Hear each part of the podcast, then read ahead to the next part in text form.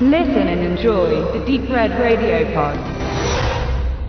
Company Business von Regisseur Nicholas Mayer aus dem Jahr 1991 mit Gene Hackman und Michael Baryshnikov. Ex-CIA-Mann Boyd nutzt seine Fertigkeiten, um sich in der freien Wirtschaft die Brötchen zu verdienen.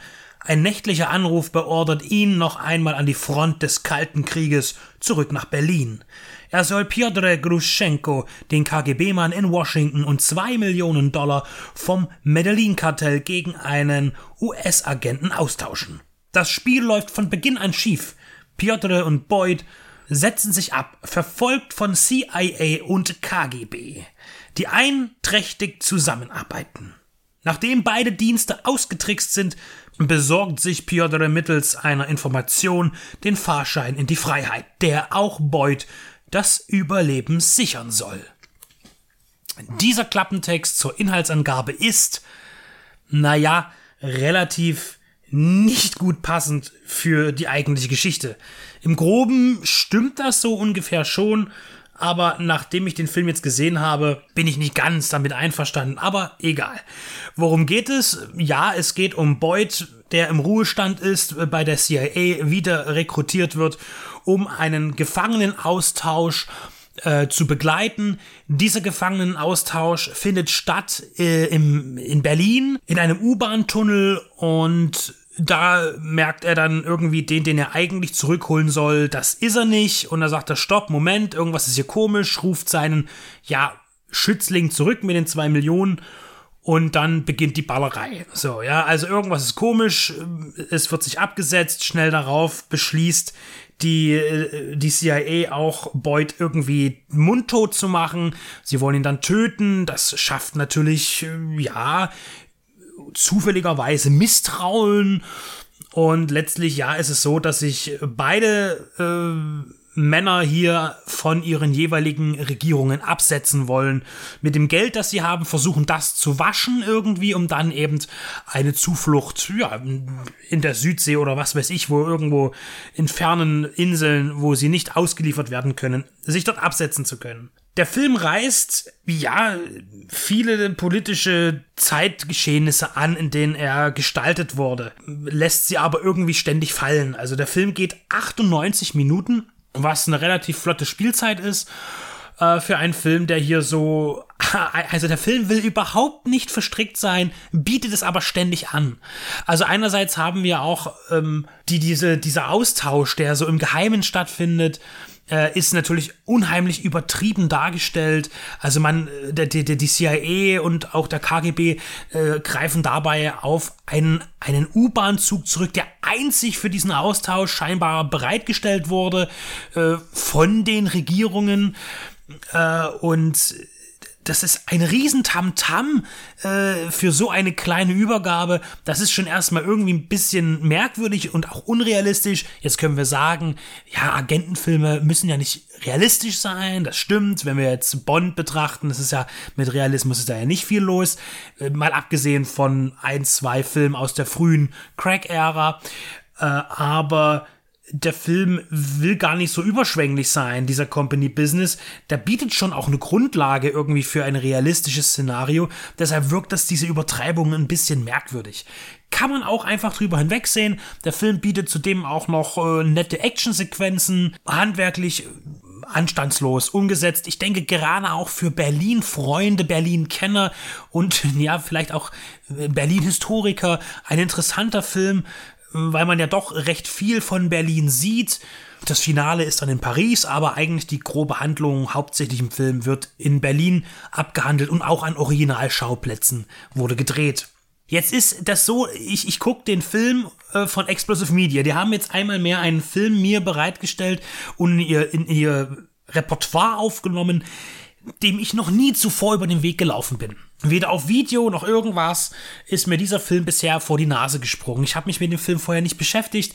Äh, umso interessanter war es. Auch ich habe auch vorher nicht gewusst, von wann der Film ist. Und als ich die Blu-ray eingelegt habe, dachte ich so, ja, das ist irgendwie ein Film äh, Mitte, frühe 80er, eher frühe 80er.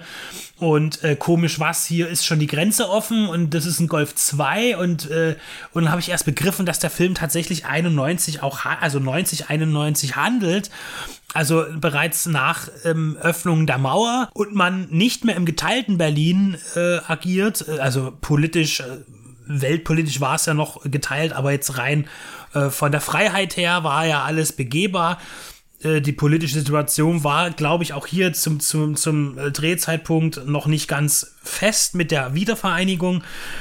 Und man versucht hier nochmal diese Kaltkriegsthematik, die ja gerade in Agentenfilmen bis 89 wunderbar schwarz-weiß funktioniert hat, äh, versucht man hier nochmal aufzuziehen, passt aber irgendwie nicht so richtig.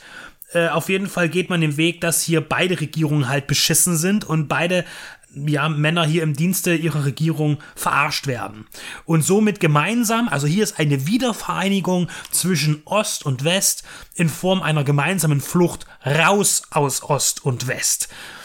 Der Film hat tatsächlich also auch vom, von der Bildqualität her den, den, den Anschein, dass der Film eigentlich älter ist, als er eigentlich ist.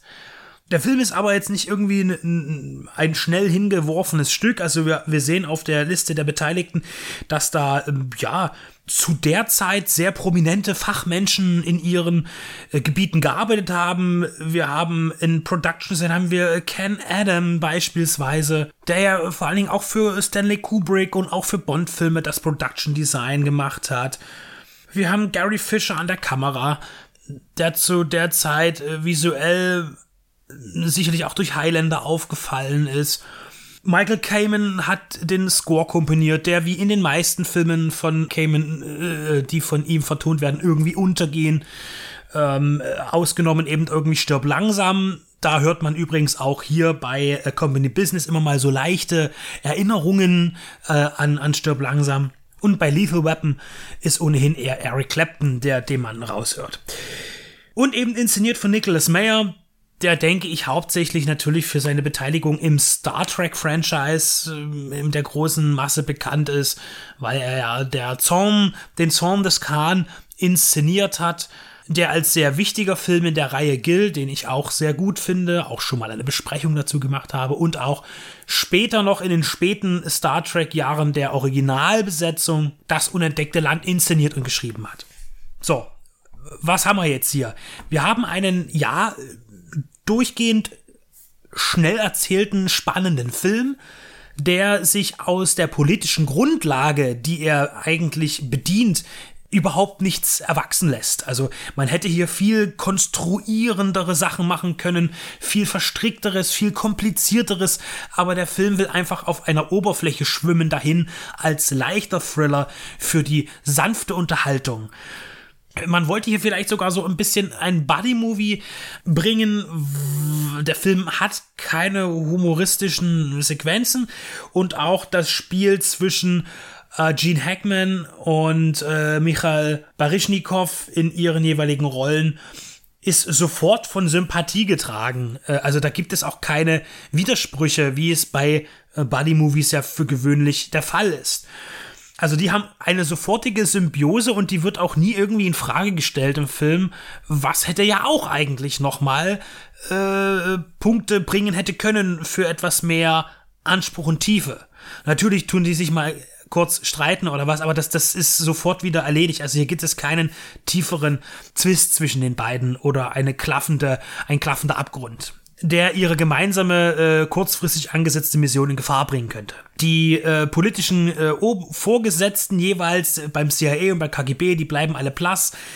Mit Kurt Wood Smith auch äh, gut besetzt teilweise. Und da man auch in Berlin gedreht hat, hat man sich auch äh, hier und da in ganz, ganz, ganz kleinen Rollen deutsche Schauspieler bedient. Interessanterweise äh, kann man hier in der 50. Blu-ray-Minute, ich musste auch erstmal nochmal zurückgucken, kann man Heino Ferch sehen, der einen Satz schmettern darf. Als Polizist stürmt er als Zweiter in einen Raum hinein und äh, darf dann kurz seinen Satz aufsagen. alles durchsuchen. Er tritt tatsächlich im, im Abspann nicht auf. Äh, Er wird auch bei der IMDB nicht genannt, wurde übrigens auch bei Schindlers Liste nicht. Da hat er auch einen, einen, einen einzelnen Satz, den er sagen darf. Das war so, er war ja erst so am Theater schon bekannt und das waren so die Anfänge seiner, seiner Film- und Fernsehkarriere und er hat ja auch bei amerikanischen Produktionen immer mal mitgewirkt, allerdings eher unter dem Radar. Es wird tatsächlich ein, ein äh, German Policeman oder Berlin Policeman genannt im Abspann, aber das ist ein anderer, den ich gar nicht zuordnen kann. Aber auf jeden Fall ist hier ein, ein Heino Ferch, der was sagen darf und immer wieder mal kurz durchs Bild geht. Am Ende hin, äh, also der Film äh, hat eine ganz komische Kurve, was die Spannung angeht. Eigentlich geht es nicht wirklich bergauf, er stagniert so ein bisschen. Es macht aber Spaß, ihn zu sehen. Äh, der Film verzichtet dann zum Ende hin auf ein großes Finale. Man, man dreht am Eiffelturm, da könnte man ja so einiges machen. Wahrscheinlich durfte es aber auch nicht so viel so teuer werden. Also der Film hat dann wirklich ein, ein abruptes Ende, wo ich dann gesagt habe, Moment, stopp, äh, was war denn jetzt damit, was war damit und was war damit? Was ist da los? Also der Film lässt so ein paar Sachen offen und irgendwie wirkt der Film damit dadurch nicht ganz so fertig, wie er sein könnte, sollte. Ein in der Tat merkwürdiger Film, der vor allem, denke ich, interessant ist wegen seiner Drehorte, wegen der Zeit, in der er entstanden ist, aus der er aber nichts gemacht hat. Ein Film, der irgendwie untergegangen ist, aus meiner heutigen Sichtweise kann ich auch irgendwie verstehen, warum. Dennoch gut, dass Explosive Media ihn uns anbietet zum haptischen Genuss zu Hause auf Blu-ray. Es ist ein Film für Entdecker und vielleicht welche, die gerne äh, Berlin im Film sehen oder generell mit der Kaltkriegsthematik gerade so um die Wendezeit äh, ihre Interessengebiete platzieren. Für jene ist auf jeden Fall Company Business ihre Aufmerksamkeit zuzuführen.